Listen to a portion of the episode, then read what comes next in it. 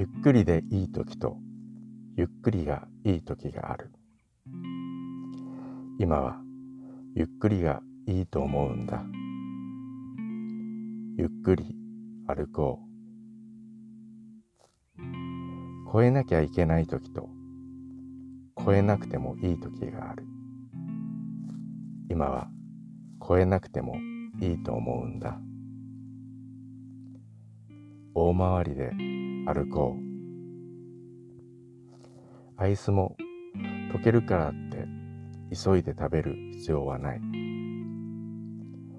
ゆっくり食べて溶けてしまって手がベタベタになれば公園の水道で洗えばいいしね。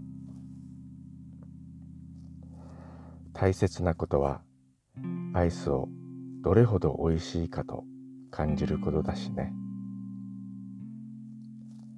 そして一人じゃなくて一緒においしいねって言える人がいることが幸せ。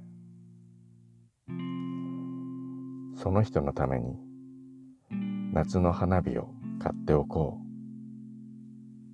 楽しみ。